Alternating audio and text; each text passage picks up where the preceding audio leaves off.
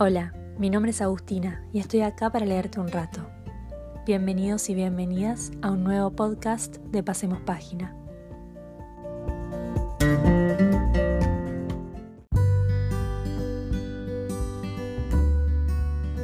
El texto que les voy a leer hoy, Calma Chicha, forma parte de El libro del verano, un libro escrito por una autora finlandesa, Tove Jansson, que se puede leer como un libro de relatos, aunque estén protagonizados todos por los mismos personajes.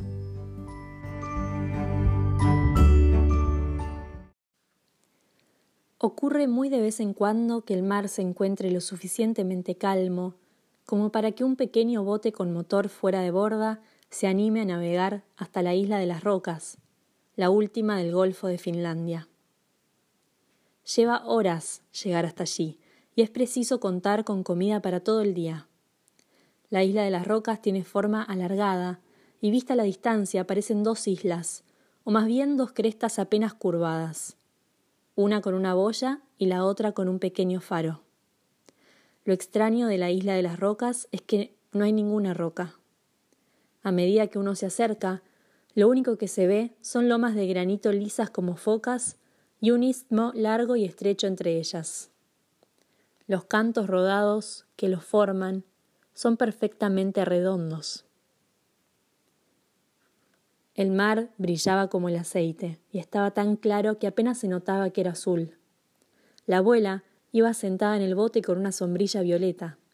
Odiaba el violeta, pero no tenía otra. Y por cierto, ese tono era tan hermoso y reluciente como el mar. La sombrilla les daba el aspecto de esos molestos turistas veraniegos, lo cual no eran en absoluto.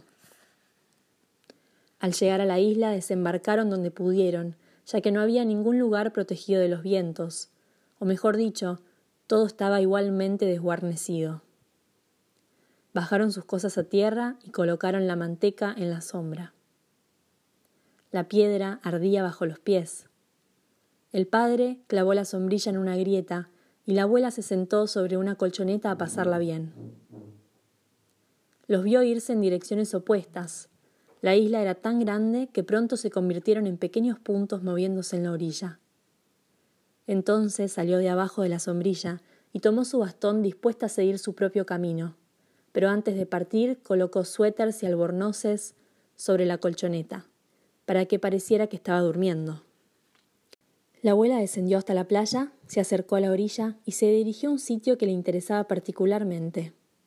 En ese punto, la roca aparecía cortada por un barranco que yacía en su propia sombra a pesar de la luz del mediodía.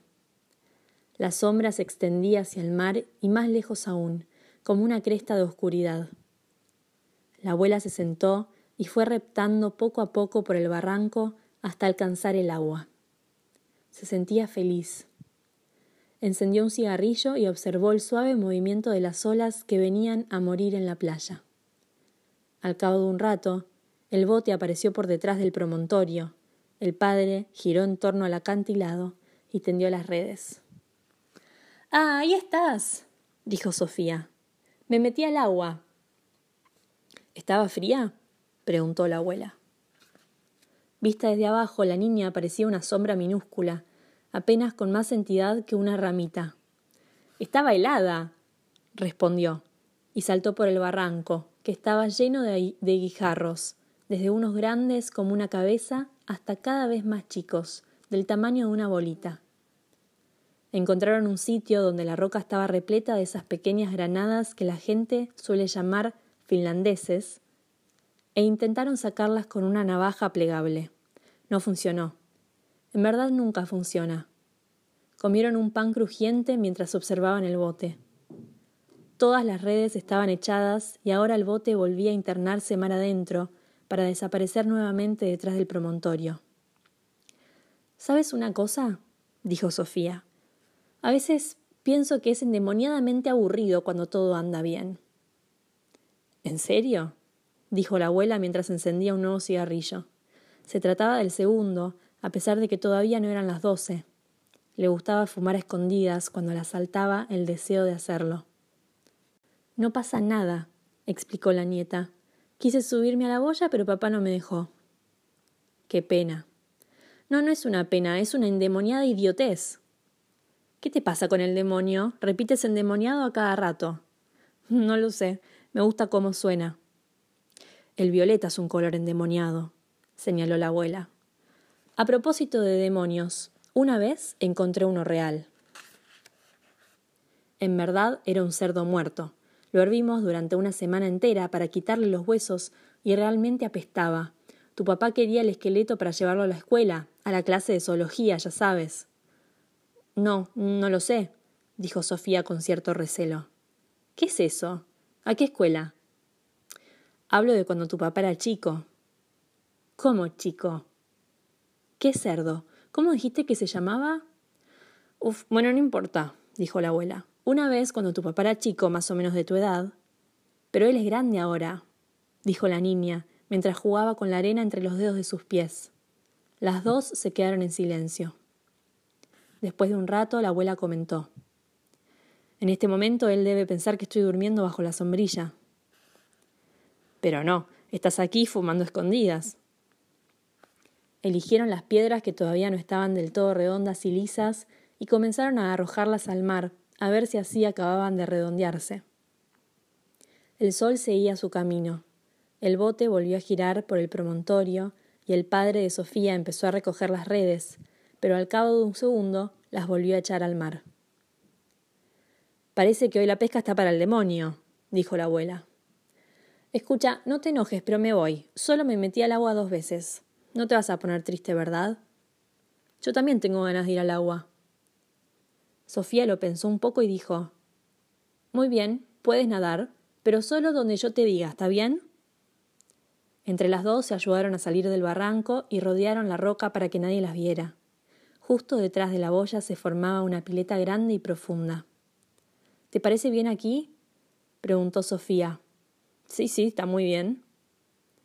La abuela se quitó las medias y metió los pies. El agua estaba templada y agradable. Un pequeño remolino marrón trepó a la superficie entre una multitud de ranas, pero enseguida volvió a reinar la calma. La abuela abrió los dedos de los pies y hundió más las piernas en el agua. Donde la pileta se estrechaba había una gran mata de lisimaquia y sedum, y unas flores amarillas crecían en las grietas de las rocas. El padre había encendido una hoguera algo más allá y el humo se elevaba recto. Creo que en todos los años que he navegado entre estas islas nunca he visto tanta calma como hoy, dijo la abuela. Siempre había algo de viento. Él nunca salía sin tormenta. Teníamos una vela cuadrada. Él iba al timón y yo intentaba descubrir todas las boyas que flotaban en la oscuridad. Hacía lo que podía, pero apenas me daba tiempo. Decía boya a proa, boya a estribor, y todas pasaban de largo. Recuerdo que en una ocasión el timón se soltó. Sí, ya sé, y lo arreglaron con una horquilla para el pelo, se apresuró Sofía. La abuela movió los pies en el agua y no dijo nada. Aunque no lo sé, o era un alfiler de gancho, añadió Sofía. Algunos días me falla la memoria. ¿Quién estaba al timón? Tu abuelo, por supuesto. ¿Quién iba a ser? Era mi esposo. ¿Cómo? ¿Estás casada? exclamó Sofía sorprendida. Tonta endemoniada, murmuró la abuela para sí, y en voz alta añadió Eso de las generaciones se lo tienes que preguntar a tu padre. Dile que te lo dibuje. Bueno, si tienes ganas. No lo creo, dijo Sofía con toda amabilidad. En este momento estoy un poco ocupada. La boya era muy alta. Estaba pintada de blanco y tenía un triángulo rojo en el centro. Estaban tan separados los tablones que la formaban que resultaba difícil pasar de uno a otro sin que no te temblaran las rodillas. No demasiado, pero sí lo suficiente como para tener que esperar a que pase la sacudida antes de dar otro paso a la tabla siguiente. Sofía ya casi había conquistado la cima cuando su abuela la vio.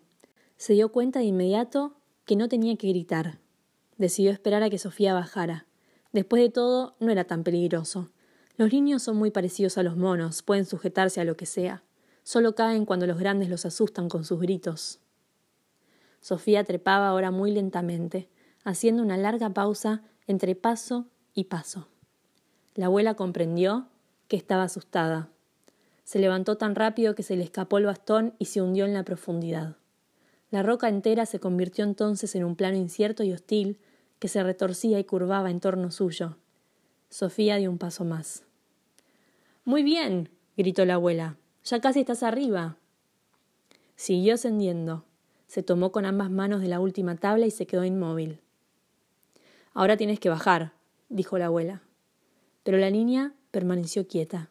Hacía tanto calor que la boya parpadeaba, sus contornos se desdibujaban al punto de parecer quebrarse.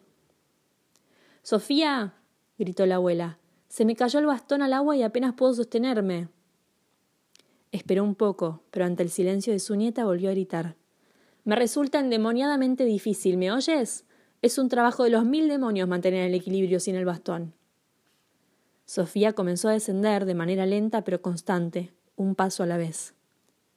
Maldita niña, pensó la abuela, niños terribles, pero esto es lo que ocurre cuando se les prohíbe algo que les parece divertido.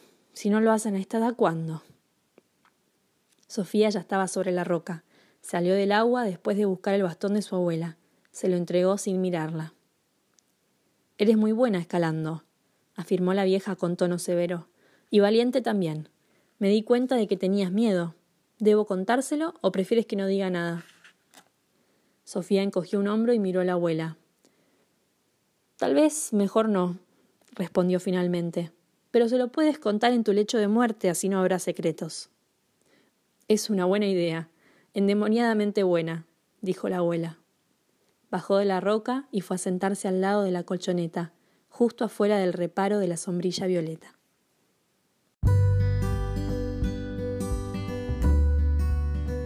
Muchas gracias por escuchar hasta el final. Búscame en Instagram como Pasemos Página para encontrar más recomendaciones de lectura. Hasta la próxima.